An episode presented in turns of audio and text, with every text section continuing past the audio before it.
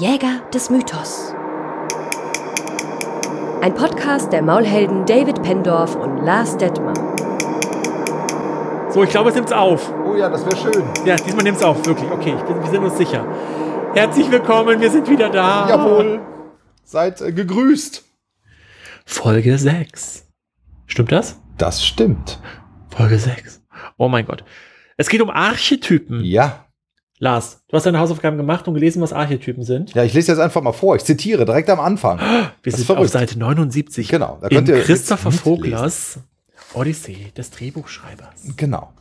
Also, die Archetypen.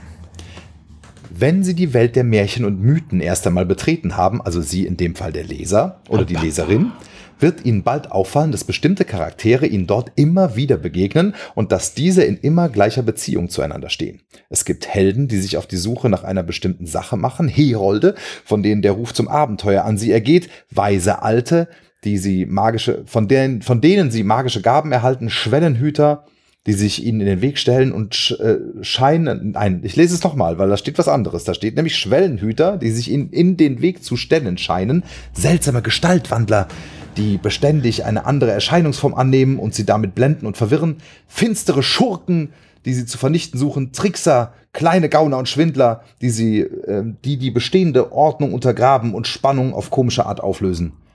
Der Schweizer Psychologe Carl Gustav Jung fasste diese stets wiederkehrenden Figuren und Symbole und Bezeichnungen, Beziehungen unter den Archetypen, unter dem Begriff Archetypen zusammen. Was ist denn heute los?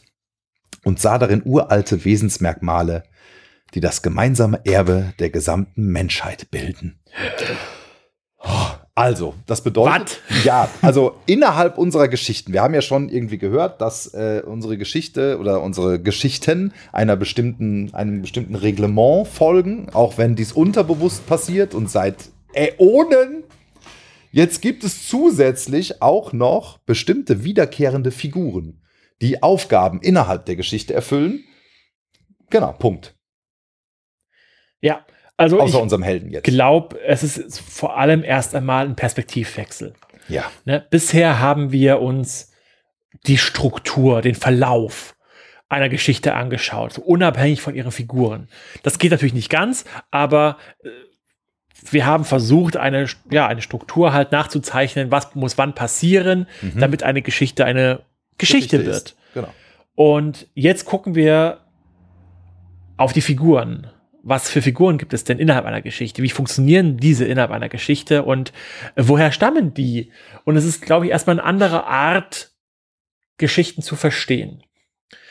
Und ich habe mich so ein bisschen gefragt, äh, gerade im Bezug, wenn man schreibt Mhm. oder wenn man halt sich Geschichten ausdenkt. Wie gehst du da vor? Denkst du dir eine Struktur aus und bastelst dann eine Geschichte rein? Oder denkst du dir eine Figur aus und guckst dann, wie sie äh, in eine Figur, in eine Geschichte reinpasst? Ich persönlich äh, denke mir eine Figur aus. Und der passieren Dinge. Ähm, ich habe das mal in einem ähm, Interview mit Michael Ende gelesen. Und Das Mhm. fand ich total spannend und fand mich dann beim Schreiben meiner eigenen Theaterstücke darin wieder, der gesagt hat, er hat, man hat so Figuren, die aufeinandertreffen und dann tun die Dinge. Und manchmal ist die Aufgabe des Autors nur aufzuschreiben, was die machen. Also man beobachtet das so von außen Mhm. und sieht, was die so tun, dann schreibt man das auf und irgendwann kommen die an Punkte, wo man denkt, wie soll ihr da jemals wieder rauskommen? Ja. ja. Und ähm, das passiert tatsächlich. Also, äh, und, und dann, dann fängt es erst an, dass ich darüber nachdenke, was für eine Struktur gibt's denn hier gerade und wie kann man die dann jetzt aus dieser Situation wieder rausholen, in die sie sich da gerade manövriert haben. Aber bis zu dem Moment denke ich erstmal nur von Figuren und dann agieren die und reagieren aufeinander. Also einer sagt das, tut das, dann reagiert jemand anderes darauf. Und das ist so ein Gefühlsding. Also ich kann das für mich erstmal nur mit einem Gefühl beschreiben. Ähm, ja, äh, was sich für mich schlüssig anfühlt. Und dann gibt's immer wieder diese Punkte, wo ich dann anstoße und sage, okay, jetzt weiß ich nicht mehr weiter. Ja. Keine Ahnung. Genau. Also von daher kommt für, bei mir die Figur zuerst und nicht die Struktur. Das geht mir ganz ähnlich. Wobei ich eigentlich sagen würde, dass ich von meinem Typ her jemand bin, der erstmal sehr strukturiert denkt oder Mhm. versucht immer alles in eine Struktur reinzupacken, damit das einen Überblick gibt, eine, Funktionsweise ersichtlich ist. Mhm. Und gerade wenn ich anfange, eine Geschichte zu schreiben, setzt man sich ein Thema. So, heute soll es um das Thema Mobbing gehen oder äh, was weiß ich. Äh, keine Ahnung, weiß ich ja nicht. Ähm, und dann versucht man sich eine Struktur auszudenken, so, okay, es geht um Mobbing, also brauche ich jemanden, der gemobbt wird und äh, brauche dann den Mobbenden und irgendwie soll das dann dabei rauskommen, dass sich alle am Ende lieb haben und keiner mehr gemobbt wird und und es sind sofort so uninspirierte Formen, mhm. die dabei entstehen, die auch total uninspirierend sind. Ja. Wo wo die, die ich nicht mit Leben gefüllt bekomme. Und auch wenn ich oft versuche, am Anfang einer Geschichte so vorzugehen, komme ich damit nicht sonderlich weit. Erst wenn ich anfange, mir eine Figur vorzustellen, mir Macken vorzustellen, wie diese Figur hat, Verhaltensweisen, die diese Figur an den Tag legt und, und halt eben eine Lebendigkeit in meinem Kopf dazu kommt, äh, dann fängt die Figur an zu handeln. Mhm. Dann, okay, jetzt könnte das und das passieren. Oh, und jetzt tut sie das und, und sie entwickeln ein Leben. Und das passiert eben über diese Struktur nicht. Aber das kommt dann wieder an die Grenze, dass es sich dann irgendwo die ersten Bausteine ergeben sich von selber und dann weißt du aber nicht mehr weiter. Dann, okay, äh, was muss denn jetzt passieren? Was so? Und dann ist es nützlich, auf die Struktur zurückgreifen zu können, um zu gucken, okay, hm, es wäre eine Zeit für ein Love Interest. Mhm. Da bin ich jetzt aus der Figur nicht herausgekommen, weil es nicht um das Handeln der Figur geht, sondern es braucht was Neues, was die Figur Stimmt. begegnet. Das, das, ist auch der Grund, warum es nicht weitergeht, weil die Figur selber nicht weiter weiß. Ja. Und äh, also das klingt total mystisch, äh, vielleicht jetzt für den einen oder anderen, die ein oder andere. Aber es ist wirklich so, dass ich das Gefühl habe, diese Figuren führen ein eigenes Leben in dem Moment, wo ich sie schreibe. Und äh, die Struktur ist quasi der göttliche Blick von oben, der dann so sagt, okay, Jetzt muss aber ein Impuls von außen kommen. Der kann gar nicht aus der Figur kommen, weil jetzt alle vor der Wand stehen mhm. und keiner weiß, wie es weitergeht. Also muss es einen übergeordneten Impuls geben. Das heißt, auch ich als Autor muss noch mal raus aus dem, aus dem Nahblick, quasi ein bis zwei Schritte zurücktreten und mir überlegen, wie du richtig sagst, in der Struktur, okay, was braucht's denn jetzt? Und dann kann man auch rumprobieren. Also vielleicht ist es das Love Interest, vielleicht ist es aber auch äh, ein weiser Alter, der plötzlich um die mhm. Ecke kommt oder und ihn mit seinem Stock auf den Kopf haut. genau. Und du, ähm, wie lernen du noch hast. so ein kleiner Grüner mit Ohren.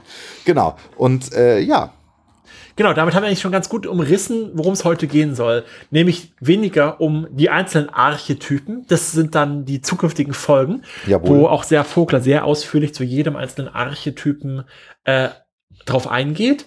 Und äh, jetzt geht es eher um die Frage, ah, was sind Archetypen, wo kommen die her? Wie beeinflussen sie unser Denken? Welche Denkmuster sind dahinter? Jetzt, heute lasse ich so ein bisschen den Geisteswissenschaftler, glaube ich, raushängen, Bitte. weil es, weil es ähm, sehr mit meinen Themen, die, denen ich mich in meiner Masterarbeit und auch jetzigen Dissertation beschäftige, äh, kollidiert und wo ich auch tatsächlich hier und dort Herrn Vogler widerspreche oder sage so, das ist doch typisch 90er, das Denken der 90er und mhm. ähm, genau, es geht halt so um, um Denksysteme, Kreativität, das Verständnis von Archetypen und weniger um den einzelnen Archetypen im Detail. Das kommt dann in den zukünftigen Folgen, wo wir uns in jeder Folge einen Archetypen vornehmen. Ja. Er hat ja schon viele genannt und wir springen mal ans Ende des Kapitels, weil dort nennt er äh, die zumindest sieben die sind Archetypen, auf denen er in Folge eingeht. Sieben sind es. Ja. Und damit wir es ein bisschen griff bereit griffhafter haben, äh, ist griffhaft das nicht das richtige Wort, äh, greifbarer, greifbarer, das greifbarer haben. Ähm, nennen wir diese doch einfach mal jetzt schon. Genau, und auf Seite 84, falls ihr mitlesen möchtet. Ja. Das ist zum einen der Held. Was ist der Held einer Geschichte? Das ist, glaube ich, das Einfachste. Das ist halt der Held einer das Geschichte. Der Held einer Geschichte, so, ja. Frodo. Ja. Äh, meistens auf titelgebender Held. Neo, Matrix. Ähm, welcher Held fällt dir noch ein? Ähm, oh Gott. Ich habe den Sonic-Film letztens gesehen. Sonic. Sonic. den habe ich mich noch nicht getraut zu sehen. Der ist tatsächlich ganz gut. Ja? Okay. Er hält sich sehr an die Vorlage von Herrn Vogler, aber ähm, da funktioniert im Übrigen, da wollte ich auch drauf eingehen, ja. dass äh, der Moment mit dem mit der Flucht aus der Höhle, mhm. der funktioniert beim Sonic sehr sehr gut. Okay, dann gucke ich ihn mir an. Dann gucke ich mir Weil da gibt es wirklich das Ergreifen des Schwertes als zentraler Punkt und das ist nicht erst in den letzten fünf Minuten des Films, sondern etwa nach zwei Drittel des Films und dann Okay. geht nochmal ein ganzes Stück weiter. Sehr schön. Äh, ja, Held ist, glaube ich, erstmal, worunter sich jeder so grob etwas vorstellen kann. Ja. Was es im Detail mit sich folgt, darauf geht wir dann in der nächsten Folge ein. So sieht's aus. Dann der Mentor, über den haben wir ja auch schon sehr viel geredet. Oh, der weise Alte, der Gandalf, der Yoda. Ja. Ich habe mir noch äh, Shifu aus, äh, Oh ja. aus dem Panda, Kung Fu Panda, ja. äh, äh, aufgeschrieben. Me Meister Miyagi. Meister Miyagi, Ja. natürlich. Natürlich. Das, das sind so die Klischeebilder des weisen Alten, der Lehrer, Aber auch äh, ähm, Mentor. äh, Morpheus bei, bei Matrix. Ja. Ja. Ja. Ähm, Schwellenhüter ist der nächste Punkt. Da wird es schon ein bisschen schwierig, Mhm. weil es gibt auch keinen Antagonisten in dieser Liste. Und also den, den klischeehaften Feind des Helden gibt es nicht. Und der Schwellenhüter klingt es ja erstmal nicht, als ob es der Endgegner wäre, der Endboss. Eher nicht, sonst ist es eher so ein Semi-Boss. Ja, ist ein Semi-Boss, genau. Also schon ist so ein- irgendwie so ein Gegner. Genau. Er hütet quasi eine Schwelle. Es ist also so ein bisschen wie der, wie der Ballrock vielleicht. Ja, So. Also, um jetzt mal bei der klassischen Geschichte zu bleiben. Oder da, da fiel mir auch keiner so oder das- konkret ein, wo das man sagen würde, Monster- das ist ein kla klassischer Schwellenhüter. das Monster vor Moria. Genau. Und ja, das sind so einzelne Herausforderungen, wo ich mir unsicher bin, reicht das, um als Archetyp eines Schwellenhüters Genau. zu Es sein? ist aber, es ist so, es, Story? die haben ja im Prinzip, hat, haben die keine Aufgabe. Also außer, also die, gerade diese beiden, Außer im Weg zu stehen. außer im Weg zu stehen. Und das würde ein Schwellenhüter, also eigentlich hütet er ja, Ja, eine Schwelle, er genau. bewacht also etwas. Äh, Fluffy, bei Harry Potter zum Beispiel aus äh, Der Stein der Weisen, der Ja. Hund, der die Tür bewacht. Ja. Das wäre für mich ein Schwellenhüter. Genau, das, also wir assoziieren, assoziieren ja gerade frei, ausgehend Ja. von dem Wort und das, was wir bereits darüber gelesen haben, weil wir Genau. haben ja noch nicht weitergelesen, Ja. wie Herr Vogler die Sachen definiert, beschreibt. Deswegen vermuten wir jetzt einfach mal gerade drauf los, was, wobei, äh, worum es sich denn dabei handelt. Genau. Deswegen, wenn wir falsch liegen sollten, äh, nehmen wir das als jetzt Erwartungen, die dann später korrigiert werden. Ja, genau. Dann gibt es den Herold. Eine Figur, die auch erst in diesem Kapitel mir bewusst geworden ist und die mir auch vorher nicht ganz so präsent war. Und ein Herold, der mir eingefallen ist, ist Gandalf. Mehr der Ringe. Jetzt, das musst du mir jetzt erklären. Ja, Gandalf Ja. kommt sowohl zu Bilbo als auch zu Frodo Mhm. und schickt ihn raus. Und schickt Wie, ihn du hast eine Abenteuer. Gefahr. Ja, das stimmt. Und er agiert weniger als Mentor, auch wenn man das, weil er vom, vom Charakter, wie er auftritt, ne, als alter weiser Mann mit Ja. Hut, scheint er ein Mentor zu sein. Stimmt, aber aber, er bringt eigentlich gar nichts bei. Er schickt sie auf die Reise. Ja.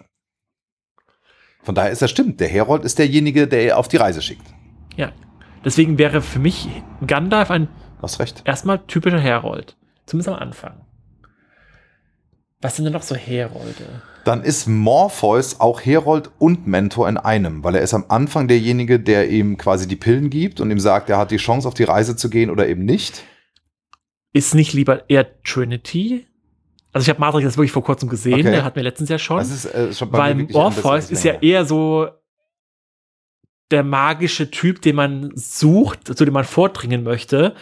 Und vorher kommt aber der Kontakt mit Trinity, der die dann Neo halt auf Folge dem weißen Kaninchen, wir treffen uns Ja, im Club stimmt, ja. und die Dafür ihm dann quasi. Ich den dachte, die Weg. hätten- würde er ungefähr gleichzeitig. nee, nee, nee, also Morpheus kommt Stimmt, das ist sein, das ist der, der, der, der sagenumwobene, ja. von dem er nur gehört hat. Genau, der mystische, Ah, ja, okay. der ihn dann per Telefon durch sein Büro leitet, obwohl da Agenten unterwegs sind. Und äh, der dann auf einmal Superkräfte halt zu haben scheint. Das ist ja jetzt, also gerade Ja, das ist Matrix, Trinity bei Matrix, du hast recht, ja. Wahrscheinlich. gerade Matrix ist ja auch so ein Film, damals, als er rauskam, ich weiß es noch, so alt bin ich schon, Lars. ne, du hattest es ja nicht erwartet. Also diesen Film angefangen hast zu gucken, du siehst da halt diesen 0815-Typen in seinem Büro sitzen und da irgendwie in die, Hackerwelt abtauchen. Das hat ja auch erstmal nicht so diesen großen Science-Fiction- Anschein, wie dieser Film startet. Und auf einmal driftet das halt in so Superpower-Geschichten ab, wo du denkst, was, was passiert hier eigentlich? Heute weiß man, wer Neo ist, so, und das hat sich ja ins kulturelle Gedächtnis eingeprägt, aber Ja. Damals war das halt total, Moment, was? Oh mein Gott, oh mein Gott. Und es wurde halt immer, immer mehr Realitätsabfuck. Ähm, Ja, stimmt. Das äh, war schon war ein, ein, ein Zeichen seiner Zeit. So, also es hat sehr viel ausgelöst. Und nicht nur die äh, Bullet Time. richtig. ja. Wie sehr, sehr wichtiger. Ich überlege gerade, ob ein Herold nicht auch ein Gegenstand sein kann. Also gerade in Filmen gibt's ja, ich habe jetzt das, das Fachwort leider vergessen. MacGuffin. Gibt's den wahrscheinlich. MacGuffin, genau, Mhm. der ist ja quasi, ist ja der, das Objekt, was zur Reise führt. Ja, aber der Herold ist ja eher der, der sagt, hol mir das Objekt, oder? Der Auftraggeber. Ja, okay. Wenn das so ist, ist meine Theorie dahin. Also, mir fällt jetzt kein Beispiel ein, Ja. spontan, weil Ich- wir sind ja noch nicht da im Detail. Genau, ne? Wir gehen ja erstmal gerade so einen Gesamtüberblick. Äh, eben überlegt, ähm, ich habe jetzt neulich ein Making-of äh, oder eine Dokumentation über Indiana Jones gesehen. Das ist ja auch eine, eine sehr geradlinige Geschichte. Und da ist es vielleicht unter Umständen der Vater von Indiana Jones. Äh, der ist ja verschwunden im dritten Mhm. Teil The Last Crusade, aber eigentlich ist es doch sein, sein Buch. Sein Tagebuch, oder? Dass sie ihn auf die Reise schickt. Ja. Aber ich weiß es auch nicht mehr so genau. Das ist ewig her. Ich habe nur diese Doku noch im Kopf und habe gesagt, ah, den müsstest du noch mal gucken. Nehme ich mir vor. Ja. Äh, Indiana Jones gucken. Okay, wir haben ja eine grobe Vorstellung, was ein Genau. Herold ist. Jetzt wird es für mich bin ich super raus. schwierig. Ja, Gestaltwandler. Der Gestaltwandler. Da haben wir letztes Mal ja schon Da gesagt, wir haben wir große Fragezeichen schon gehabt. mal hängen geblieben. Und aus irgendeinem Grund, wahrscheinlich dessen, weil es äh, in der vorherigen Textpassage, die wir schon mal zitiert hatten, angedeutet wird, Ja. dass es sich halt irgendwie um den Love Interest handelt. Also was ich mir vorstellen könnte, um noch mal bei Indiana Jones zu bleiben, das könnte aber auch der letzte, nämlich der Trickser sein. Äh, es gibt bei Indiana Jones im, äh, auch im dritten Teil, an den erinnere ich mich am besten, weil der ähm, am wenigsten her ist, dass ich ihn gesehen habe. Da gibt es diese Figur dieser äh, deutschen, ähm, was ist die Offizierin, die sich aber im Nachhinein erst als Offizierin rausstellt, die erstmal mit Indy zusammen unterwegs ist und auch sein Love Interest ist und die sich im Laufe der Geschichte wandelt in äh, so eine Die Nazi. sich auch auf einmal als die Böse herausstellt. Genau. So, ne? Also einmal, eigentlich tritt sie als meine Partnerin auf oder als Partner. Und Ja. dann ist aber, nein, ich habe dich die ganze Zeit ausspioniert. hinters Licht geführt. hinters Licht Da ist die geführt. Frage, ist das eher der Trickser oder ist das schon ein Gestaltwandler, weil sie ein Love Interest war? Äh, Das- ich glaube, es ist ein Gestaltwandler. ja. Äh, weil Trickster habe ich, äh, habe ich ein super Beispiel. Okay, super. Aber vorher kommt noch der Schatten. Ja. Und wie gesagt, wir haben ja in dieser Liste keinen Bösewichten, Ja. keinen, keinen Anti-Held. Ja, Anti-Held spielt was anderes, aber keinen Kein Antagonisten. Ja. Das ist das Wort, was ich suchte. Und das glaube ich der Schatten, das am nächsten, was ich jetzt vermuten von dem Begriff her, das ist, was der Böse ist. Ich hatte eine völlig andere Assoziation, interessanterweise. Ich hatte bei Schatten eher Samwise Gamgee im Kopf. Also der, der, die Figur, die, Die folgt. Der, der, die folgt, also die immer bei dem Helden ist. Ja. Die quasi sein Schatten ist. Die äh, äh, Mhm. seine Reise mit ihm geht und an ihm klebt. Ist aber spannend. Also es könnte natürlich, du könntest vollkommen recht haben und der Schatten Ja. ist äh, Also quasi. Eine Figur, die ich jetzt, ohne Dunkle. mich mit dem Begriff des Schattens, wer als Archetyp Mhm. bei ihm gemeint ist, beschäftigt habe, ist, die ich als Schatten identifiziere oder assoziiere, ist Hans Landa in den Glorious Bastards. Okay.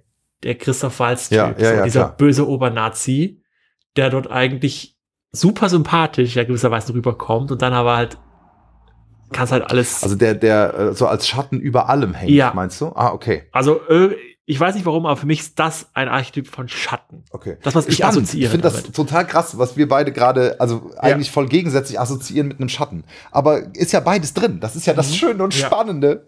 Und der letzte in der Liste, die, glaube ich, generell sympathischste ja.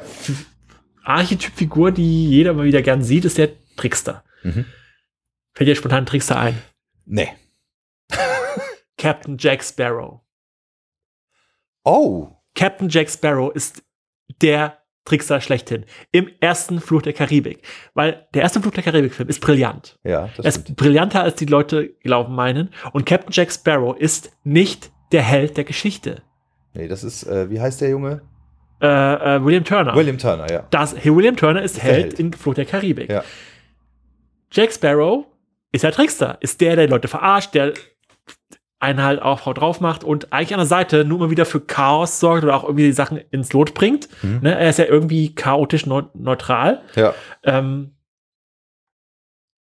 und ihn dann halt zum Helden von der zuständigen, der folgenden Teile von Flut der Karibik zu machen, war meiner Meinung nach storytechnisch Hm. ein großer Fehler. Kommerziell erfolgreich war es ohne Zweifel, sonst hätten es nicht fünf, sechs Teile Aber sie haben auch gegeben. nicht so gut funktioniert wie der erste. und sie haben aber nicht so gut funktioniert wie Ja, der erste. das finde ich wirklich. Also ich äh, komme da immer durcheinander. weil Captain Jack Sparrow ist die Tricksterfigur und ja, nicht der der, ist nicht Held. der Held, das stimmt. Der funktioniert als Held nicht, weil er so, weil man diesem, diesem Typen nicht folgen kann. Also Ja. der ist einfach so, äh, äh, ja, chaotisch, dass es total schwer wird, den auch immer im, im Zentrum zu halten. Ja. Und ja. Und mit dem zu fiebern. Also ich fieber ja mit jemandem mit, mit dem ich mich auch ein Stück weit identifizieren kann, womit ich sagen kann, okay, der, der hat was von mir auch als Zuschauer.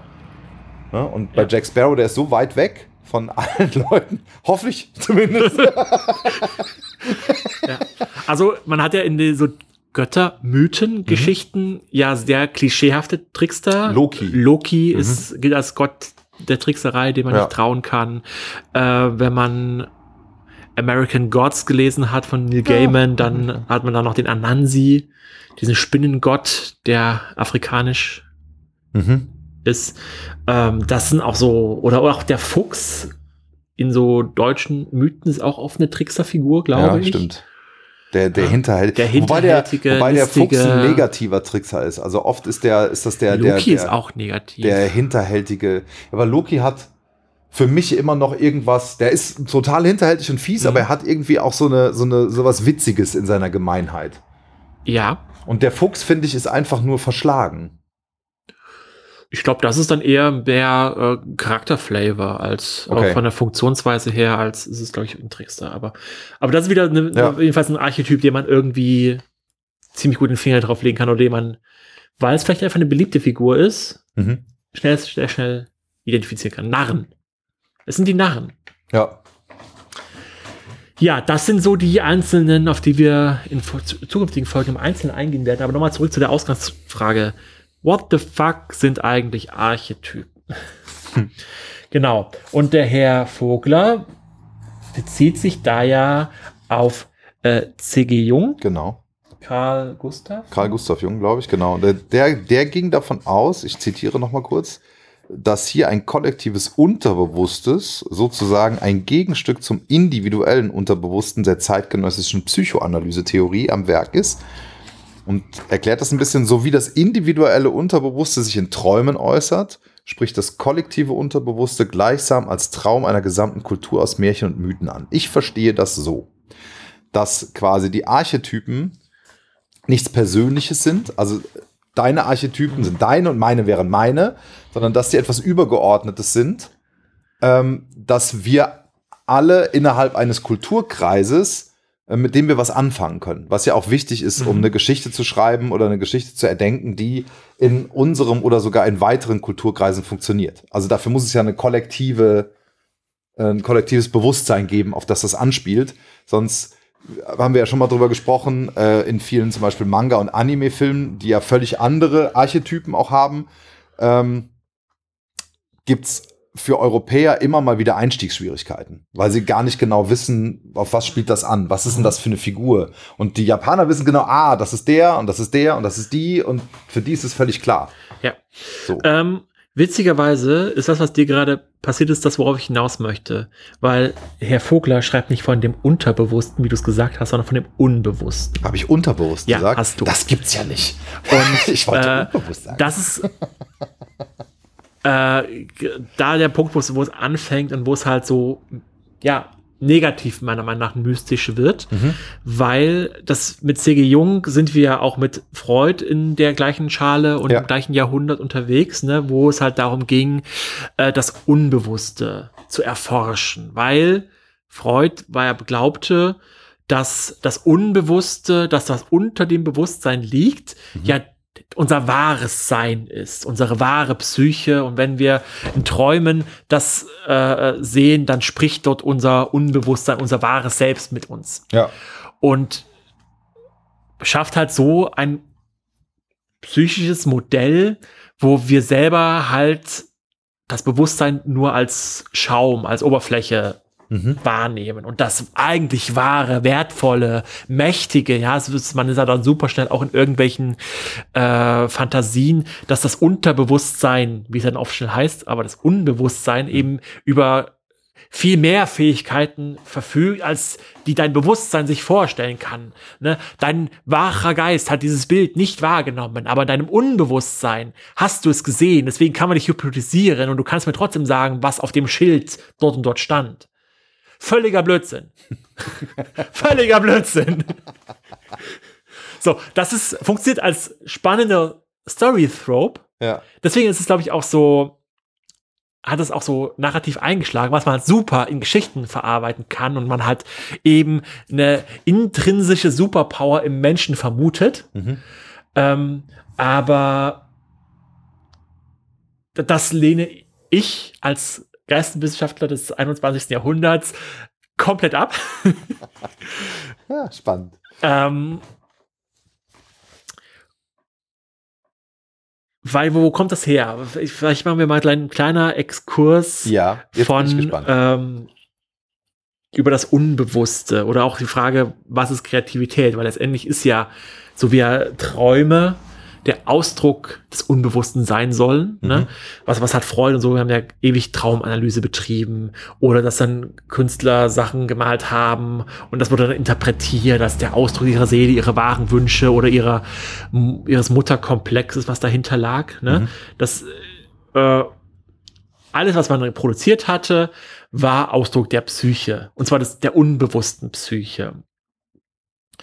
Ähm, und letztendlich ist ja die Frage, die daran anknüpft, ist, woher kommt die Kreativität? Mhm. Wo, wie kommst du auf die Idee? Ja, aufgrund deiner Psyche.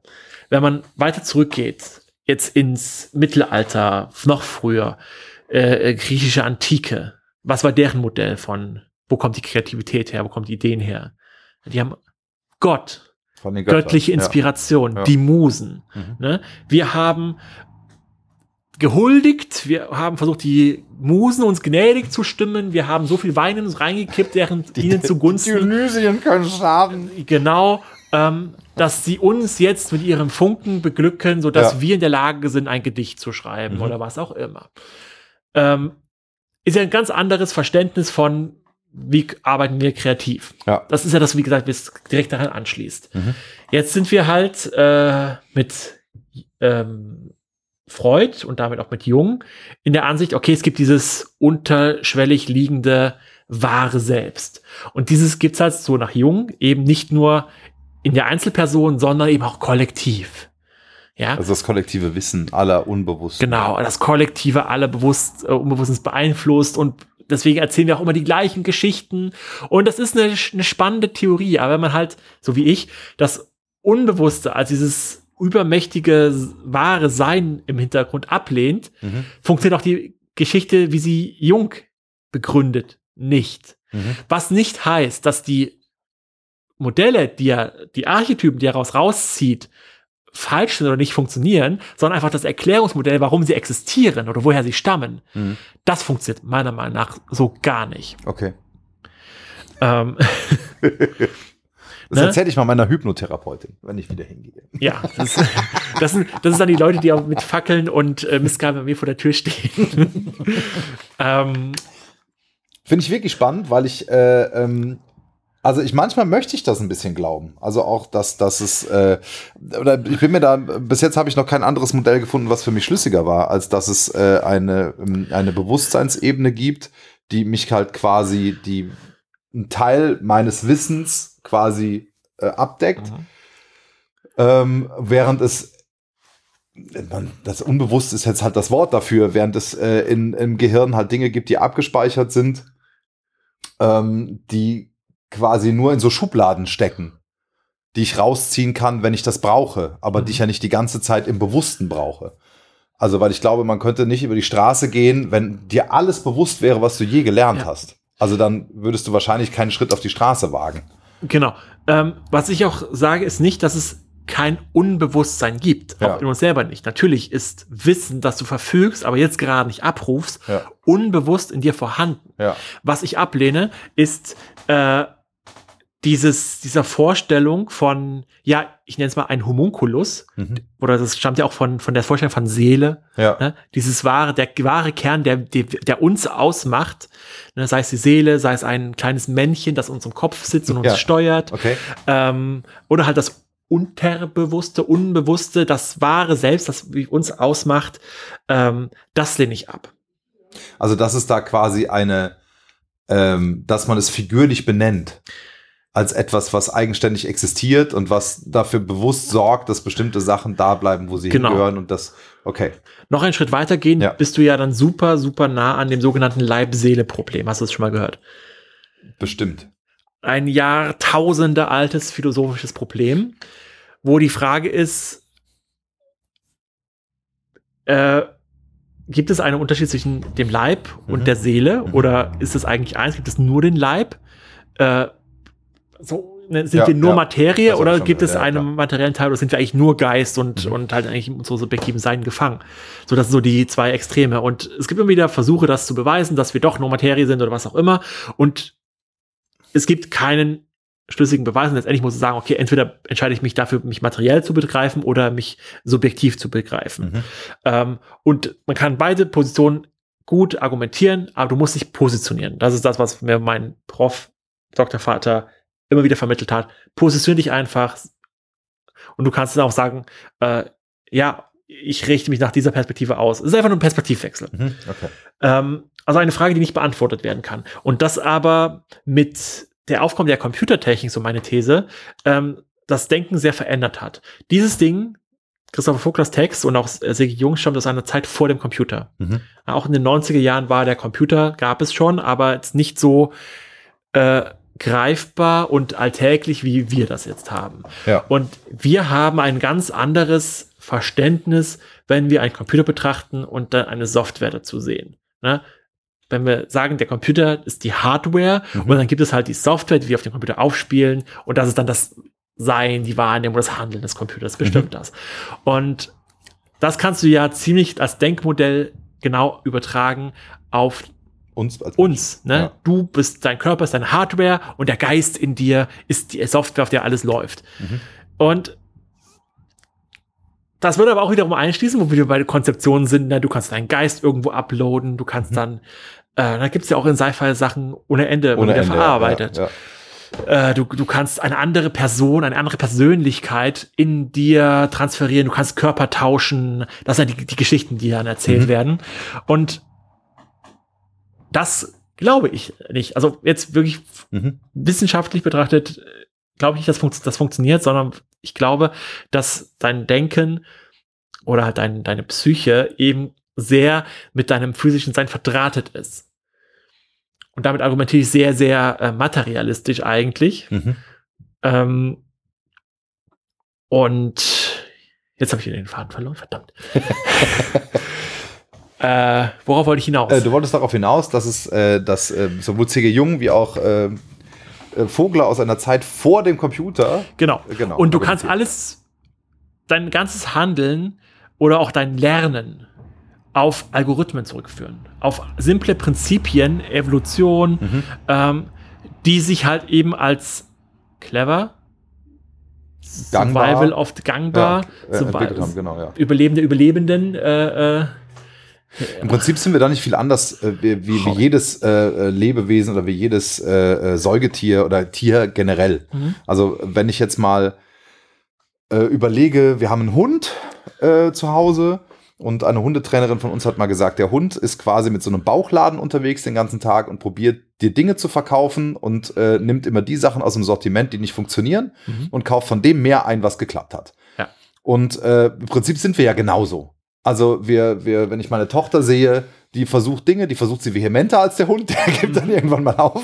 So, aber ähm, wir versuchen es immer wieder, versuchen immer wieder bestimmte Dinge und dann irgendwann stellen wir fest, das funktioniert oder das funktioniert nicht. Das führt zu einer, zu einer Spannung und dann können wir überlegen, wollen wir die aushalten, wollen wir die nicht aushalten. Also da gibt es ja immer wieder tausend Verzweigungen, Ja. aber wir bewegen uns durch diese Verzweigungen und entscheiden immer wieder an Weggabelungen, in welche Richtung wir gehen wollen, gehen auch schon mal wieder zurück und versuchen es in eine andere Richtung, aber im Prinzip ist es genauso. Genau. Ja. Und jetzt weiß ich, worauf ich hinaus wollte. Ja. Und man kann halt durch Mathematik oder Physik oder was uns die KI ja immer wieder täglich so ein bisschen vor Augen führt, Mhm. alles, unser ganzes Handeln auf einzelne simple Prinzipien runterbrechen. Mhm. Und es reicht, äh, das zu modellieren als eben ein mathematisches Prinzip, ein Verhaltenskodex, äh, was dann zu unterschiedlichen Formaten, unterschiedlichen Ausbildungen, Prägungen führt. Kennst du das Game of Life von John, äh, John Harthen Co- Conway? Nope. Das ist ein Mathematiker gewesen, der, Jetzt weiß ich, warum ich es nicht kenne. Der äh, quasi ein kleines Spiel erfunden hat, das Ja. Game of Life, wo Okay. er stellt ein Sta- Schachbrett vor und du kannst dieses Schachbrett schwarz oder weiß machen. Mhm. Und wenn er schwarz ist, ist es lebendig, wenn es weiß ist, ist es halt gerade unlebendig. Und dann gibt es einfache, simple Regeln. Was weiß ich, wenn zwei nebeneinander sind, können sie sich paaren und ein drittes Schachfeld erzeugen. Mhm. Wenn halt super viele Leb- Lebewesen auf einem Feld sind, dann stirbt das ein Schachfeld in der Mitte, weil, äh, weil es Überbevölkerung gibt. Mhm. Und es sind so drei oder vier einfache Prinzipien äh, und hat dann quasi verschiedene Lebenszyklen durchsimuliert. Und was daraus entsteht, ist ein super vielfältige Organisationsformen aus so kleinen Punktefiguren, die sich teilweise über das Feld bewegen, die sich immer wieder ausziehen, größer werden, kleiner werden, die sich verändern, die das Feld ja aufnehmen. Aber jeder dieser Figuren agiert nach den gleichen Prinzipien, nur halt, weil sie unterschiedlich angeordnet sind Mhm. im Ursprung, kommt es zu unterschiedlichen Verhalten. Das heißt, alles, was wir brauchen zum Erklären, sind einfache Prinzipien, die für eine Vielfalt sorgen. Hm. Das ist nämlich so ein bisschen das fehlerhafte Denken Würde das von bedeuten, dass im Prinzip jeder, ja, also das bedeutet ja im Prinzip, dass jeder Mensch, also jeder, jede Figur startet mit genau den gleichen Voraussetzungen. in dem Fall ja. Das Außer, kannst du natürlich auf den Menschen nicht übertragen. außer, dass sie woanders starten. Ja. Das wird sich ja auch wieder auf den Menschen übertragen Ja. lassen. Das heißt, grundsätzlich starten wir alle mit hoffentlich, also Mhm. wenn wir jetzt mal mit dem Gro äh, ausgehen, äh, zwei Arme, zwei Beine. Äh, also mit dem, mit dem äh, Mhm. unversehrten Körper, davon jetzt mal aus, genau, alles andere wäre wahrscheinlich zu, zu, zu viel. Aber je nachdem, wo wir stehen, ändert sich das. Ändert sich das und die bestimmt halt auch dein Verhalten, dein Sein, bestimmt halt deine Zukunft. Hm. Das ist ja so ein bisschen, wenn man das mal, also so die, die, erste emotionale Impuls äh, ist ja als ein Mensch, der ja gerne, naja, sich als, wie soll ich das sagen, der Mensch möchte ja immer als was Besonderes dastehen. Also man möchte ja Mhm. irgendwie, das nimmt einem ja so ein bisschen die Bedeutung. Sondern es ist ja quasi, man, man wird in ein Spielfeld geworfen und handelt, wie man handelt. Und eigentlich würde es keine Rolle spielen, weil es hängt nur von den Faktoren, allen äußeren Faktoren ab. Äh, Weil Das- die Figuren in diesem wenn du das jetzt eins zu eins überträgst, Genau. stimmt das natürlich. Ja. Aber wir sind ja als Menschen in viel, viel komplexeren Prinzipien und Situationen und haben dadurch auch eine viel größere Auswahlmöglichkeit zu handeln. Also, das ist immer so dann der Vorwurf, der kommt, dass du ja dann in so einer deterministischen Welt eben Mhm. vorbestimmt bist, wie du, was passiert, was, wie du dich verhalten wirst, etc ja. und dass eben dann eben nicht mehr selbstwirksam sein kannst. Das kann im Game of Life, weil es wirklich super simple Prinzipien Ja. sind, stimmt das. Es ist komplett determiniert und trotzdem ist das Gesamtbild ein erstmal undeterminiertes, Mhm. was du nicht so direkt vorhersehen kannst. Ähm, aber als Menschen hast du ja super viel mehr Prinzipien, Faktoren, die du hand, äh, wie du handelst und, und so. Und so groß müssen wir auch gar nicht werden, weil Nee, wir nee, gucken klar. ja gerade nur das System von Geschichten an. Ja, ja. Und das ist das, worauf ich hinaus möchte. Du musst eben kein kollektives Unterbewusstsein oder Unbewusstsein ne, magisch über allem schwebend herauf äh, beschwören, um das zu erklären, sondern ich glaube, es reicht, äh, auf das Ganze auf einfache Geschichtsprinzipien herunterzubrechen. Hm. Also auf logischen Prinzipien, das, ergo das. Um halt all diese Unterspielarten herauszukristallisieren. Was nicht heißt, dass die Archetypen, wie sie C.G. Jung definiert, falsch sind, sondern nur die Erklärung, die dahinter ist. Ja, okay. Aber sie, genau, funktionieren ja völlig unabhängig der Theorie. Ja. So, nachdem ich jetzt sämtliche Hörer verkraut habe. ja, ich finde das total spannend, weil es, äh, äh, ja, das ist so eine, so, eine, so eine Art, wie ich sie auch noch nicht äh, irgendwie gedacht habe. Ähm, aber ich bin auch kein Wissenschaftler. Und ich finde das immer wieder faszinierend, wenn man da so einen wissenschaftlichen äh, äh Blick drauf hat. Und äh, da brauche ich immer ein bisschen Zeit und mir so, okay, was, was ist denn hier gerade eigentlich los? Ja. Ähm, aber ich finde es spannend. Also Ja. ich lasse mich da gerne drauf ein. ich habe tatsächlich auch, äh, das ist auch irgendwie die Absicht meiner Masterarbeit schon gewesen und auch Mhm. meiner Dis, halt dieses mystisch vergötternde Grundverständnis des Unbewussten und letztendlich Mhm. auch, also mein Hauptthema ist so ein bisschen Kreativität. Ne, das ist so, entweder du hast es oder du hast es nicht. Mhm. So, oder ja, nimm mal ein paar Drogen. Ja, das finde ich auch Quatsch. Ähm, also wer, jeder kann das. Genau, A, jeder kann das Ja. und man kann es trainieren, Mhm. lernen, anderen beibringen. Mhm. So, natürlich hat da andere Leute bessere Präpositionen, also bessere Voraussetzungen dafür, äh, oder, oder ist da geneigt da drin, derartige Denkformen anzueignen. Mhm. Ähm, und ja, so, so versuche ich halt immer dieses, diesen vergöttlichenden, anpreisenden Grundhaltung, dieses Ehrfürchtige Ja. Aus der Kunst, der Kreativität, Ich habe manchmal das Gefühl, dem dass Denken zu nehmen. das Publikum möchte das aber auch zum Teil. Und auch die Medien möchten das zum Teil. äh, Natürlich äh, möchtest du das, deswegen, weil es die möchte- bessere Geschichte ist. Ja, ja, klar. Ich habe jetzt, oh, ich, ich habe schon wieder mit Da Namen. kommt ein Künstler daher, der ist morgens um zwölf aufgestanden, ist erst zehn Jahre alt und macht hier, Macht einen Wahnsinn. Ich, Macht- hab, ah, spielt hier die neue Symphonie. Ich muss mal ganz kurz. Ne? Das ist ja dann, ah, wie ist das nur möglich? So, man will ja die harte Arbeit, die dahinter steckt, nicht sehen. Und auch die Wunderkinder haben halt eben ihre drei Jahre, die da auf dem Leben sind, Ja. damit verbracht, vor dem Klavier zu sitzen Und oder was auch immer. Und Genau. trainiert. Ja, genau. So klar hatten sie dadurch, dass sie in einer Künstlerfamilie, Musikerfamilie aufgewachsen sind, andere Voraussetzungen dafür, dass sie geschunden worden, das zu tun, dass sie vielleicht auch von Haus aus Interesse dafür hatten. Ne, auch wieder so, da bröckelt so ein bisschen meine, meine Vorhersage, wo kommt denn das Interesse dann dafür her? Hm. Ne, das ist dann die Frage. Ähm, und natürlich kann ich mit diesen Prinzipien nicht alles erstmal so direkt erklären, aber ich glaube, es reicht, als dass du dir da so ein mystisches Gebilde zusammen Ja, produzieren stimmt. musst. Aber ich finde ich find das spannend. Ich habe gerade äh, von, es ist jetzt eine kleine Abschweifung, aber ich habe äh, mich ein bisschen, nicht beschäftigt, das ist zu viel gesagt, äh, mir ein paar Sachen von dem angeguckt, weil ich diese Figur bei YouTube dreimal vorgeschlagen bekommen habe, aus Gründen. Jonathan Mese. Ja, Äh, und habe mir ein paar Interviews mit ihm angeguckt und äh, muss sagen, es gibt welche, wo ich ihn mega feiere. mhm.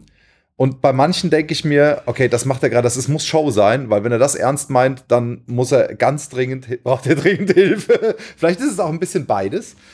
Ähm, er gibt den Leuten, die ihn interviewen, ja genau, was sie wollen. Ne? Also äh, er stellt sich dahin und redet und redet und redet und provoziert und provoziert. Und ich habe immer das Gefühl, die Leute verstehen ihn nicht, weil sie ihn nicht verstehen wollen.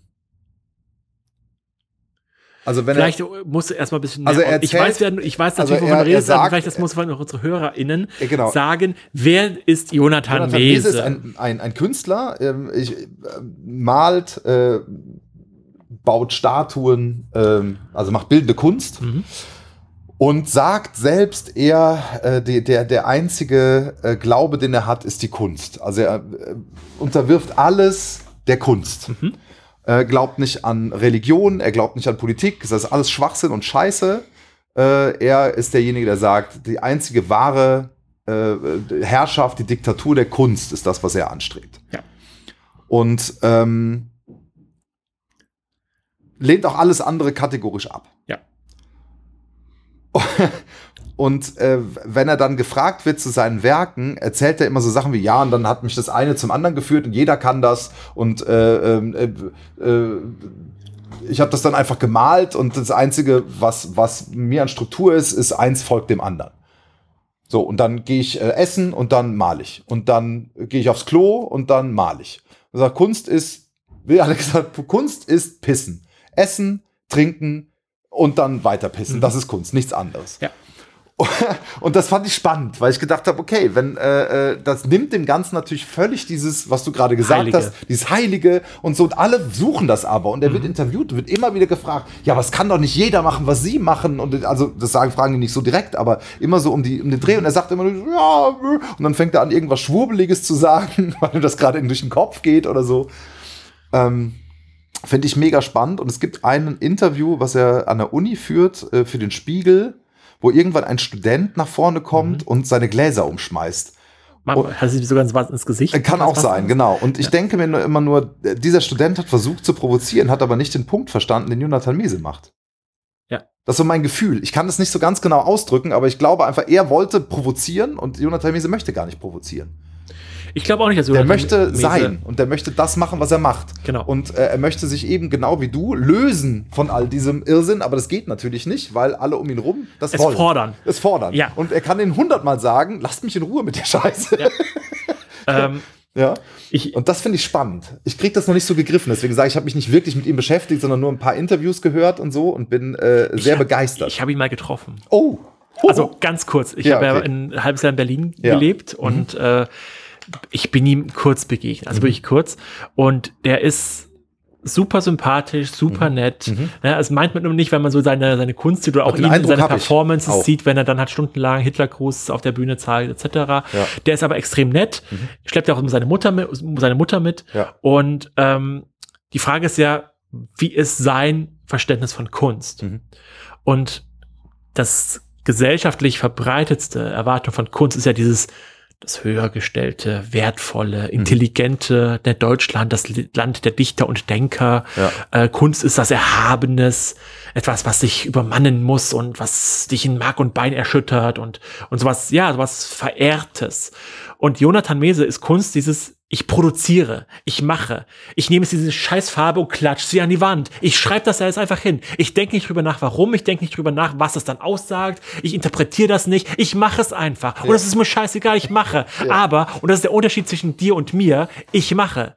Du verharrst in deinem Denken, wo du anfängst zu zögern, wo du anfängst zu fragen, ja, was heißt das denn? Du machst nicht. Du stehst da und glotzt. Ja, So, mach. Und das ist ja seine große Aufforderung. Ja. Hört auf zu glotzen. zu glotzen, sondern fangt an, Kunst zu machen. Und, und er sieht sich auch wie das Gesamtkünstler. ne? Er macht ja nicht nur Gemälde und das ist halt das, was man ganz gut Mhm. verkaufen kann, ähm, sondern der inszeniert ja auch Opern, der inszeniert ja auch äh, äh, Theaterstücke.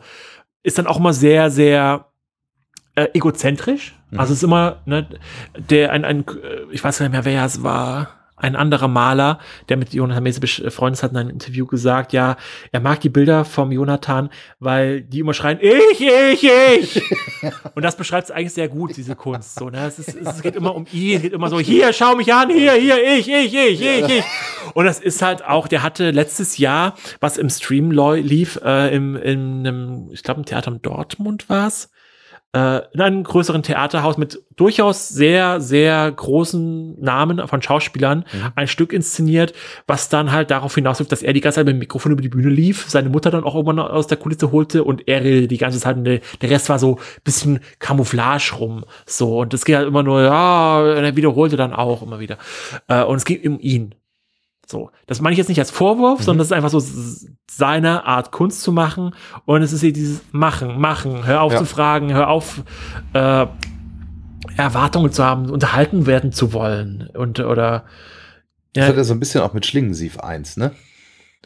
oh, das finde ich jetzt schwierig in einen Topf zu werfen. Okay, ja, ich wollte, es war nicht ein Topf, aber von Ähm. Schlingensief habe ich immer nur diesen einen Satz im Kopf, hört auf zu glotzen.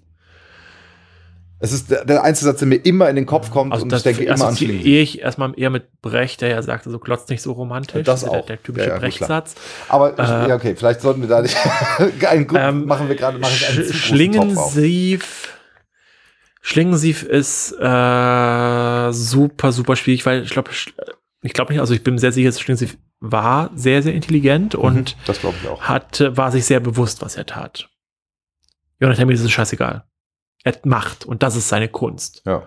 Das ist sein Kunstbegriff, so wie ich ihn verstehe. Und das hat was Radikales, weil das ist ja das, was er durchzieht seit Jahrzehnten. Mhm. Also ich habe meiner Bachelorarbeit, das war 2010, Mhm. habe ich ihn erwähnt schon, Mhm. wo, wo er schon groß war. Äh, also der macht das ja wirklich seit vielen, vielen Jahren und ist ja unaufhaltsam und das macht ihn ja auch dadurch so groß. Ja, wahrscheinlich. Ja, dass ist er, genau. Und deswegen glaube ich auch, dass er das selber auch irgendwie glaubt. Mhm. Ne, dass es halt auch keine, keine Masche ist. Und der macht das. Nee, ich glaube ihm. Also er, er wirkt mir sehr authentisch. Und ich habe, äh, wie gesagt, Interviews von ihm gesehen, wo ich ihn sehr sympathisch fand. Mhm. Ähm, da, das, was er dann auf der Bühne macht, ähm, finde ich auch zum Teil cool. Ähm, aber es ist so wie mit vieler Performance-Kunst, die ich mir so angeguckt habe, das halte ich auch nicht so lange aus. Also, weil es auch.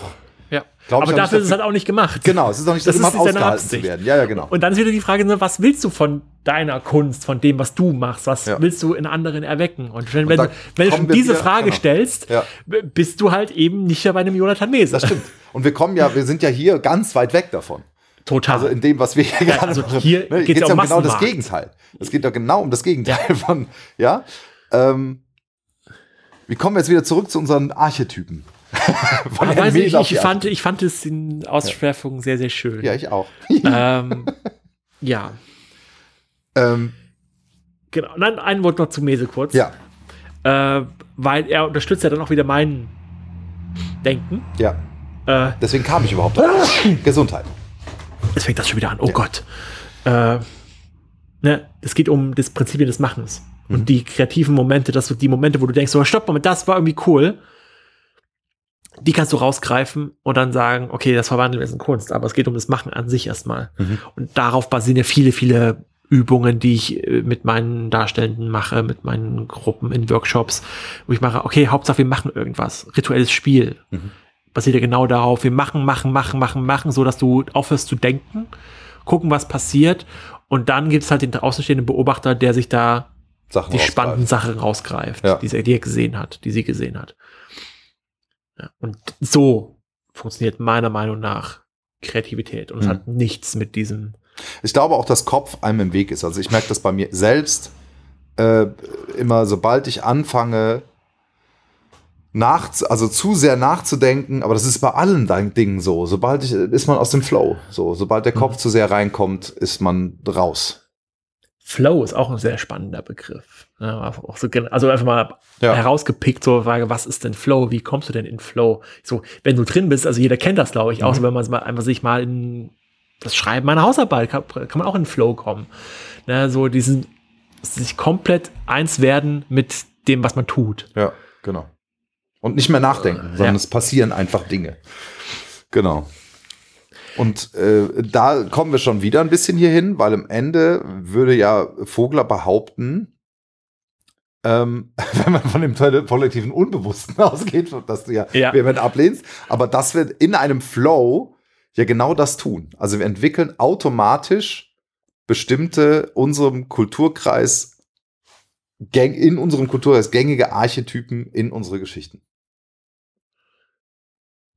Was ich auch nicht glaube, dass das so ist. Mhm.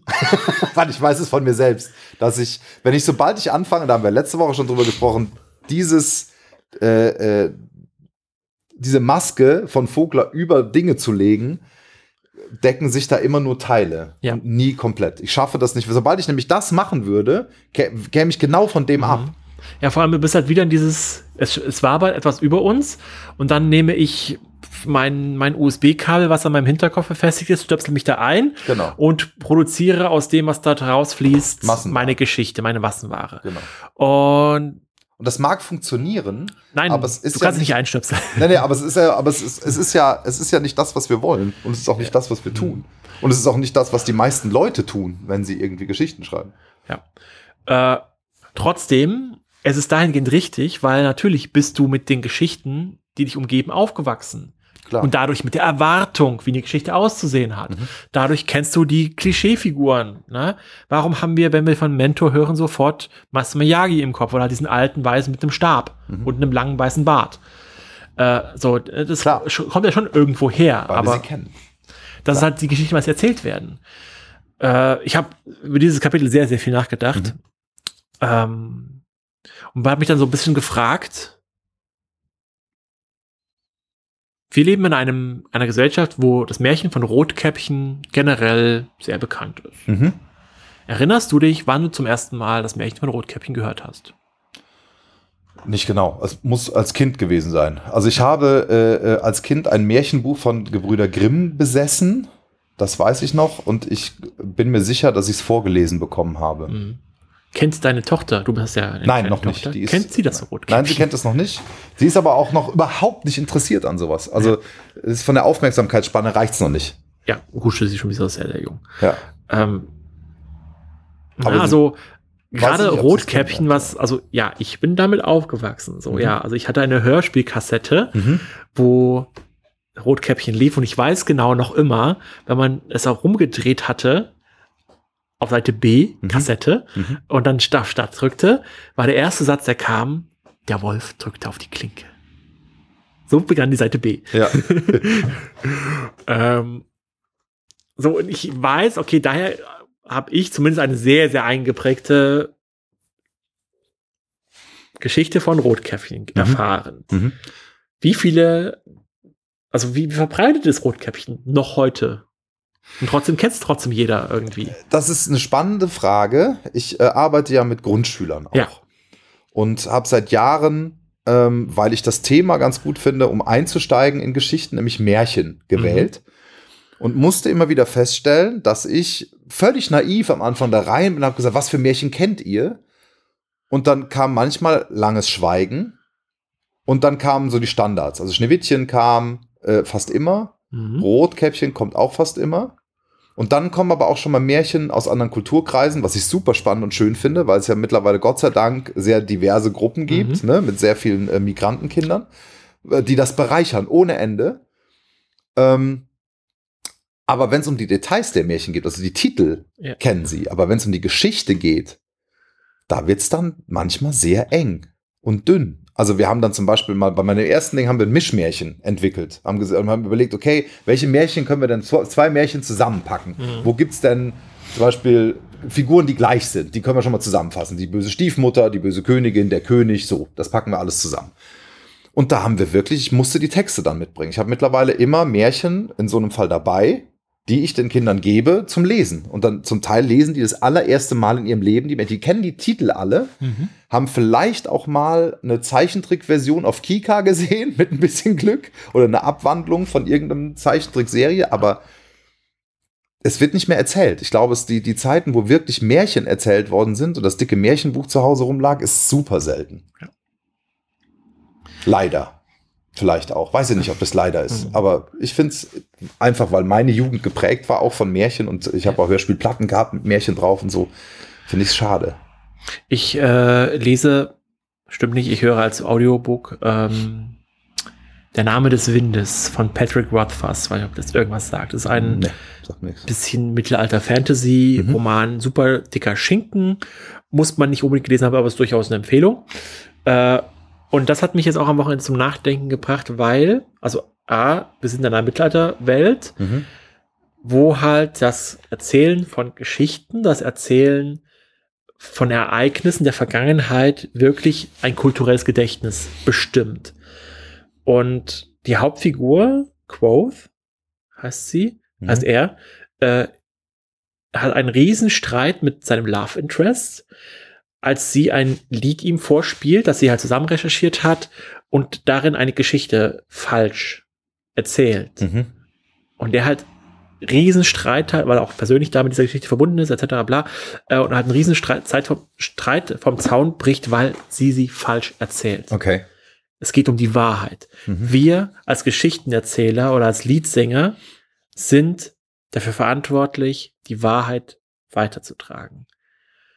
Und dass das auf einmal ein super hohes Gut war, was ich innerhalb dieser Geschichte total verstanden habe. Mhm. Weil du hast keine Medien, du hast keine Aufzeichnung, du hast keine, gerade fürs gemeine Volk keine Bücher, sondern es ist halt das wahr, was erzählt wird. Mhm. Und das war mal so, so ein Gedanke, den ich sehr, sehr spannend fand, weil diese Wahrheitsaspekte, den hast du ja heute in Geschichten ja gar nicht mehr so wirkt. Oder und das, dann doch wieder.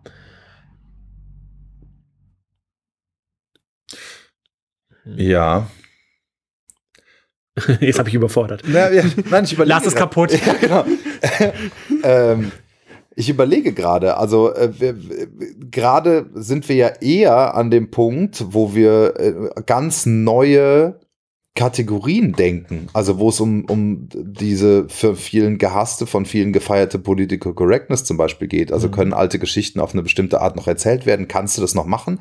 Oder geht es schon nicht mehr, weil, ähm, weil es jemanden triggert, weil es Leute ausschließt, weil es rassistisch gedacht ist oder kolonial, kon, Kolonialistisch. Danke, kolonialistisch gedacht ist.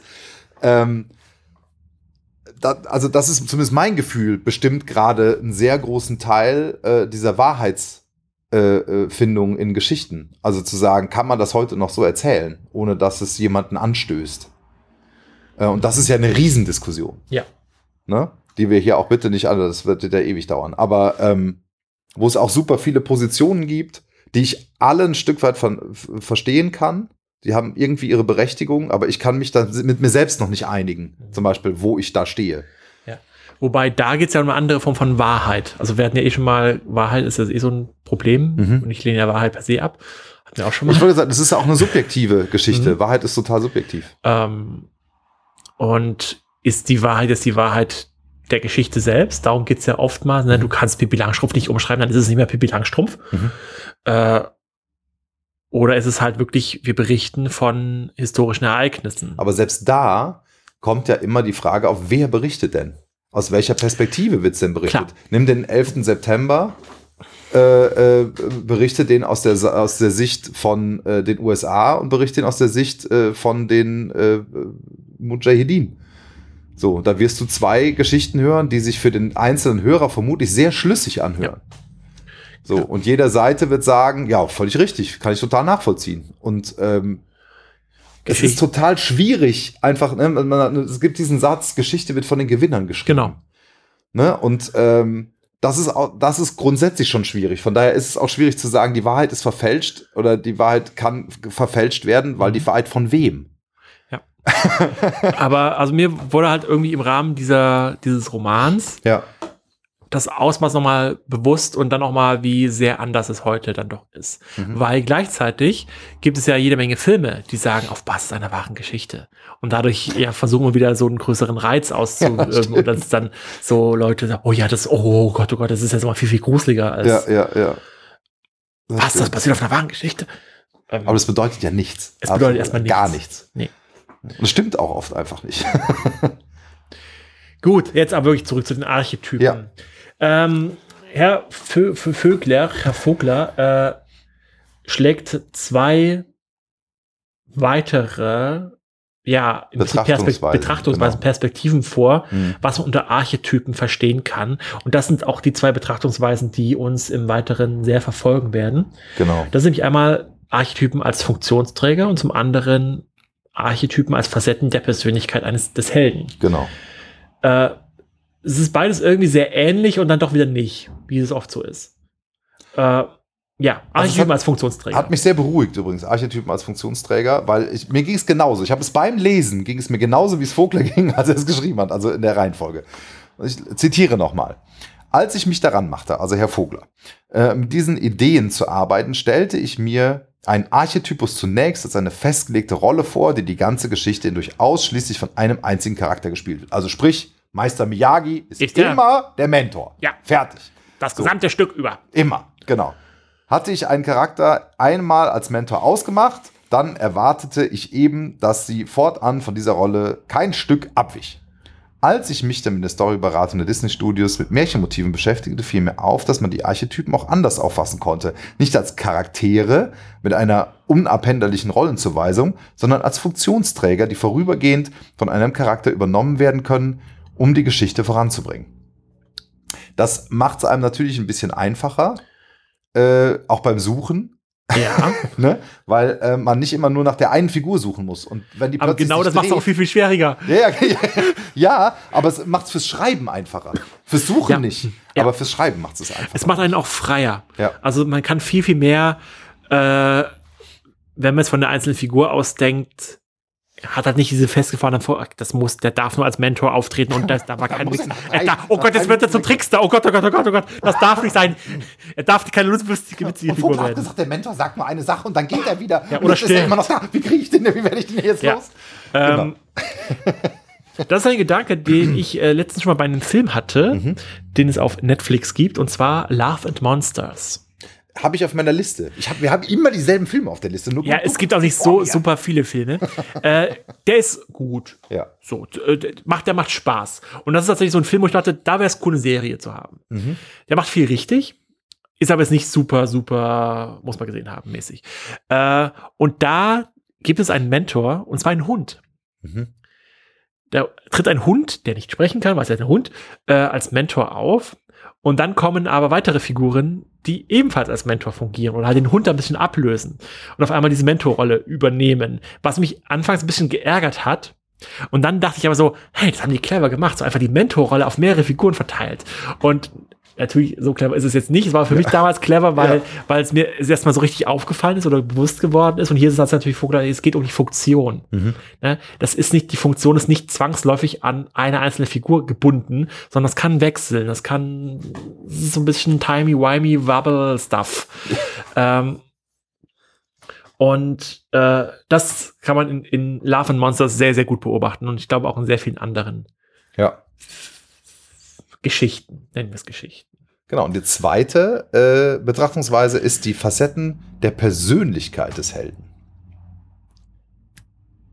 What the fuck? What the fuck? Also im Grunde erfüllt der Held innerhalb der Geschichte in seiner, in seiner Handlung und in dem, wie er sich gibt, verschiedene Archetypen. Also mal ist er selbst, also er bringt sich selbst dazu, ins Abenteuer zu starten als Herold. Aus einer in, inneren Motivation. So verstehe ich zumindest. Mhm. Ähm, wie man sein eigener Mentor sein kann, da gibt es bestimmt Möglichkeiten, fällt mir aber gerade kein Beispiel ein. Mein eigener Schwellenhüter bin ich oft genug. Ja. Der innere Schweine, der innere Schwellenhüter. Der Schwellenhüter. Äh, Und manchmal auch mein eigener Verbündeter und Trickster. Das ist schon Ja. richtig. dieses, diese, diese halbe Seite, was ist ja nicht mal viel, was er dazu schreibt, Ja. ähm, hat mich dazu, hat mich total aufgewühlt, so ein bisschen, also es ist, kratzt, glaube ich, wieder an diesem Unterbewussten, was Mhm. ich sehr so ablehne. Mhm.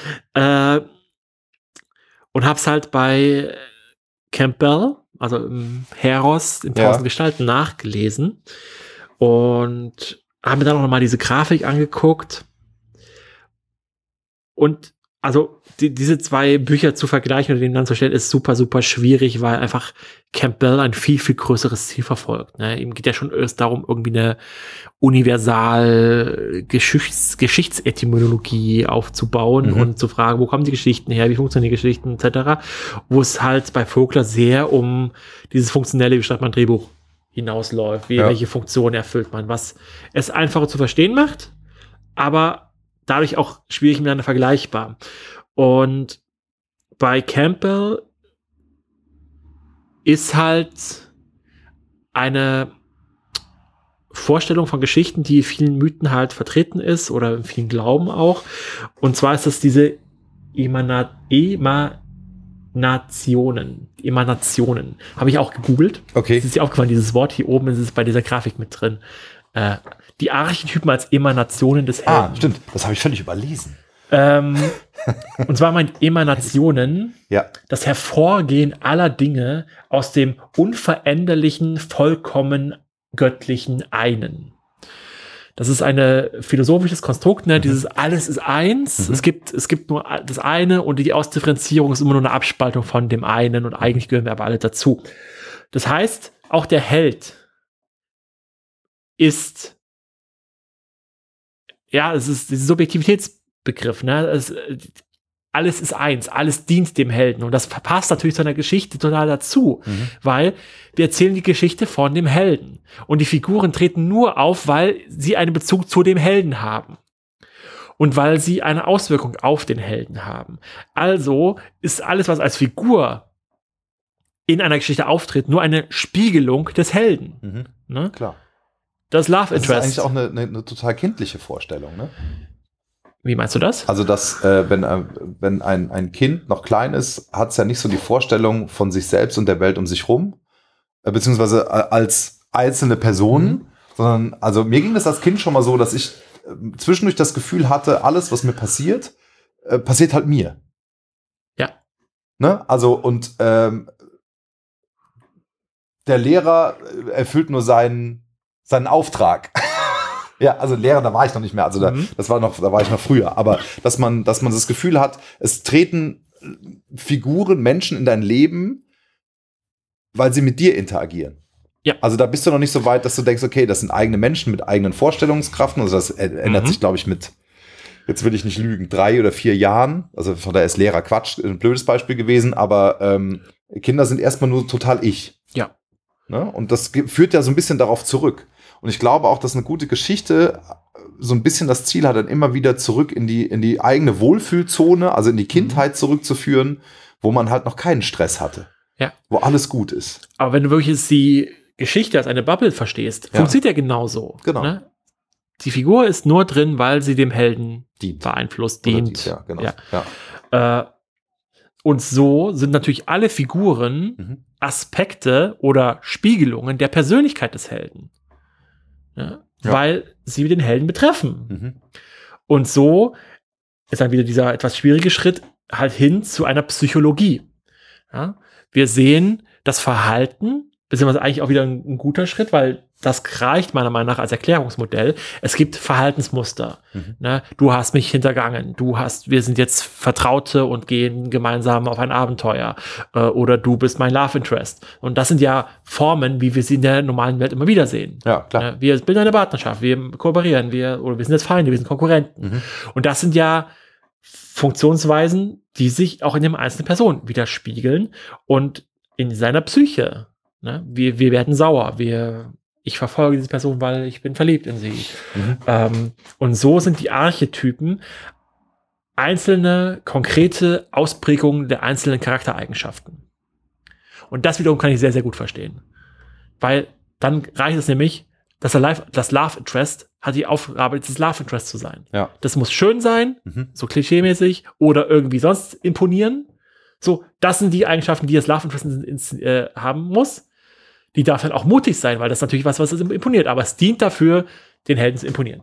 Ähm, der Trickster muss den Helden verwirren. Der hat diese Aufgabe, muss das machen, muss das machen. Warum verwirrt es das? Weil es das ist, was den Helden irgendwie aufwühlt, wuschig macht, ihn halt verwirrt. Und nicht zuletzt dann auch uns, ne? Und nicht zuletzt Zuschauer. uns. Genau. Und äh, so kann man, wie gesagt, oder so, wie es halt da steht, die Archetypen als Teil der Persönlichkeit. persönliche, psychologische Modelle Ja. Mhm. betrachten. Ja, Jetzt haben wir das Ende ja schon vorweggenommen. genau. Das ist, glaube ich, auch so die zwei Hauptfragen, die uns begegnen werden. Einmal wirklich diese Funktionsfrage.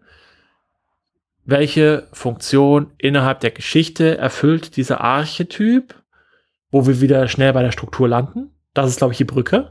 Mhm. Und dann halt die psychologische, die uns in die andere Richtung weist, nämlich auf den Charakter.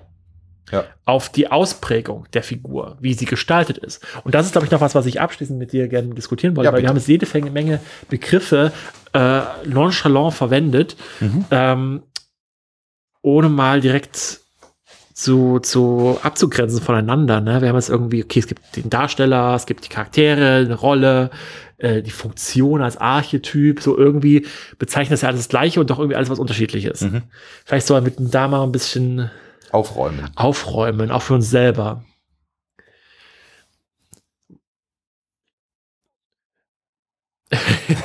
Wie fangen wir an? Ja, genau.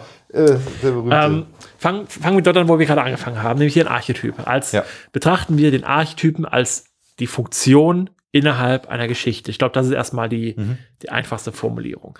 Ähm, so, jetzt haben wir, nennen wir die Person Hans. Mhm. Hans ist unsere Hel unser Held. Hans fungiert also als Archetyp Held. Mhm. Jetzt wissen wir aber noch nicht, wie Hans drauf ist, wie er sich innerhalb der Geschichte. Doch, wir wissen schon, wie er sich in der Geschichte verhält, weil er ist der Held. Er ist der Held, genau. Das heißt, er wird irgendwann mit einem gezogenen Schwert gegen den Drachen kämpfen oder was auch immer. Ritter Hans. So. Aber wir wissen nicht, was für ein Typ ist Hans. Wie ist der drauf? Ist der witzig? Ist der grummelig? Ist der stillschweigend? Ist der äh, groß, blond, blauäugig oder andersrum? Ja, Ähm, ne? Also das ist ja dann der Charakter. das ist der Charakter, genau. Und das ist die Stelle, wo es ja für mich als, als Regisseur oder Theatermacher, die Stelle, wo es für mich interessant Mhm. wird. Wo ich sage, wie kann wir das, wie können wir ihn aus, wie können wir ihn anders gestalten, dass er immer noch die gleiche Funktion erfüllt. Es ist immer noch der Held der Geschichte. Ja. Aber ähm, wodurch wird das spannend? Ne? Machen wir Rom und Julia. Wir machen eine Punk-Julia mit gefärbten Haaren, Piercings und, und äh, Nietengürtel Ja. und, und Nietenanzug. Oder machen wir die Klischee-Julia, blond, mit Zopf, blauen Augen. Das ist auch nur unser Klischee, Julia. Das- ist unsere Klischee-Julia, ja. Ich glaube, dass sie das in Italien anders Ja. sehen. Und da ist halt dieses, dieses, dieser Charakter, Ja, ja, wie man ihn ja ausprägt, erzählt ja super viel, Ja. ändert aber nichts am Archetyp. Genau. Ja, genau. Da ist schon mal, glaube ich, ein großer, großer Unterschied. Mhm. Ähm, dann haben wir auch die Unterscheidung Rolle und Darsteller. Ja, gut. Ist eigentlich einfach. Genau, der Darsteller ist äh, der Schauspieler, die Schauspielerin, Mhm. die die Figur, den Charakter am Ende verkörpert. Und die Rolle, ja, jetzt wird es schon wieder schwieriger, äh, ist en entweder äh, ein Synonym für den Charakter oder die Figur, also die Rolle, die es spielt, oder es ist die Rolle innerhalb des Archetyps, innerhalb der Geschichte. Wenn ich jetzt in Theaterbegriffen denke, dann impliziert Rolle zwar eine Erwartung, aber nicht den Charakter, nicht die Ausprägung. So, es gibt die Rolle Julia oder Ja, Romeo. genau. Es impliziert aber nicht, Wie die drauf sind. welchen Charakter sie haben. Ja, das stimmt. Also es ist die Figur, aber nicht der Charakter. Ja, also Genau. das ist, glaube ich, eher eine mechanischere Bezeichnung, wenn man so möchte. Es geht um, um, um eine grobere Verortung. Ja. Außerdem nimmt man eine Menge vorweg. Also wenn man jetzt äh, schon im Programmheft stehen würde, Rolle, und dann steht da die punkige Julia, die bla bla bla bla, da schreibt man so eine Charakterbeschreibung hin, dann wird es auch irgendwann unspannend. Es sei denn, die Inszenierung ist so, dass man das wissen muss, damit man der folgen kann. Das gibt's ja auch. Ja. Nicht unbedingt mein Ding, ich finde das auch nicht so gut. Äh, passierte öfter in Schulaufführungen, äh, weil man immer, also oft das Gefühl hat, dass da die äh, Lehrer es lieber haben, wenn sie 30 Sätze noch dazu schreiben, damit auch jeder versteht, was sie da eigentlich sagen wollten, anstatt es zu zeigen. Das ist ein Unding Ja. unserer Gesellschaft, wie ich finde. Wo ich auch selber äh, merke, dass ich das nicht kann. Ne? Also wenn Mhm. man alte Gemälde anschaut und dann dir mal ein Historiker oder Kunstwissenschaftler erzählt, was in diesem Bild als erzählt wird. Mhm. Und dann diese Symbole aufschlüsselt und auf einmal so, ja klar. Aber du, du hast es vorher nicht gesehen. Das ist so etwas, was wir verlernt Ja. haben, glaube Ja, ich stimmt. als gesellschaftliche Fähigkeit. Und aber eine sehr, sehr schöne Fähigkeit. Und dass man halt eben ein denkendes, analysierende Gesellschaft geworden ist, die alles genau klar gesagt haben muss Mhm. und es eben nicht zeigen gereicht hat. Und für mich entsteht Theater oder halt, ja, Theater vor allem, was ich halt mache, eben in dem Moment, wo es ums Zeigen geht. Mhm. Wo es eben nicht mehr um Worte geht, sondern eben um das, was passiert. Ja, und auch einfach, dass Dinge geschehen und äh, es auch nicht zwingend jeder direkt verstehen muss, sondern auch der Reiz darin liegen kann, dass man das Gefühl hat, es ist gut, aber man muss es vielleicht noch mal sehen, um es zu verstehen. Also das finde ich auch schon keinen schlechten Aspekt. Also dass ich nicht alles auf dem Silbertablett serviert bekomme, Mhm. äh, sondern dass ich es mir echt noch mal angucken muss. Und vielleicht kann ich auch Fragen stellen, aber manchmal kriegt man auch die Antwort, was hast du einfach gesehen? Dann kriegt man die Frage zurückgestellt, dann sagt man so, ja, dann hast du es doch. Ja. So, okay. Ja, also das finde ich ja auch spannend. Also, dass es einen zwingt dazu, auch mitzudenken. Gut, das wollte ich, glaube ich, noch mal. Ja. Also wir wir agieren ja ganze Zeit in verschiedenen Ebenen, springen wir hin und her. Und dass man das mal ein bisschen Sehr gut, ja. besser folgen kann. Was mir noch aufgefallen ist, hier gibt es ja so ein Schema auf der Seite 83, Ja. nur mal darauf hingewiesen, weil ich so ein bisschen mich daran verwundert hat. Ähm, dort ist der Held Mhm. umringt von Pfeilen, die nach außen zeigen. Also wir sind immer noch in dem Kapitel über äh, Archetypen als Facetten der Persönlichkeit. Mhm. Und außerhalb dieser Pfeile sind immer dann die einzelnen Archetypen aufgelistet. Und da sind zwei Archetypen drin, die wir bisher nicht genannt haben. Genau. Nämlich der Verbündete und das höhere Selbst. Mhm. Das hat mich auch verwirrt. Aber ich habe gedacht, bestimmt geht er da später noch drauf ein, wobei er sagt, dass er darauf nicht eingeht, eine Seite später. Dieser Herr Vogler. Ist Herr Vogler. Ja. Genau. Und er sagt aber auch, dass das nicht alle sind. Es kommen auch welche dazu und es sind auch je nach Genres auch nochmal andere Archetypen dazugekommen. Wenn ich jetzt beim Western zum Beispiel äh, der arrogante West Point-Leutnant äh, zum Beispiel hat er ja angesagt oder der, der raue, aber gerechte Sergeant und so in Kriegsfilmen. Also es gibt, aber die sind halt auch nur wieder Abwandlungen der ursprünglichen Archetypen. Ne? Aber äh, dadurch, das, dass es, dass, oder halt auch eine Begründung dafür, dass eben aus den Geschichten selber halt heraus die Archetypen entstehen und es eben kein genau großes Unterbewusstes gibt. Unbewusstes gibt. genau, Unbewusstes. Also Unterbewusstes gibt es definitiv Ja, nicht. Es gibt ja. unbewusste Dinge, gibt es, ja. aber halt auch nicht in der Form, wie man gemeinhin darüber denkt. So, so, und an dieser Stelle beenden wir und gehen das nächste Mal auf den Helden ein. Schalten Sie also auch das nächste Mal wieder ein, wenn, Wenn es heißt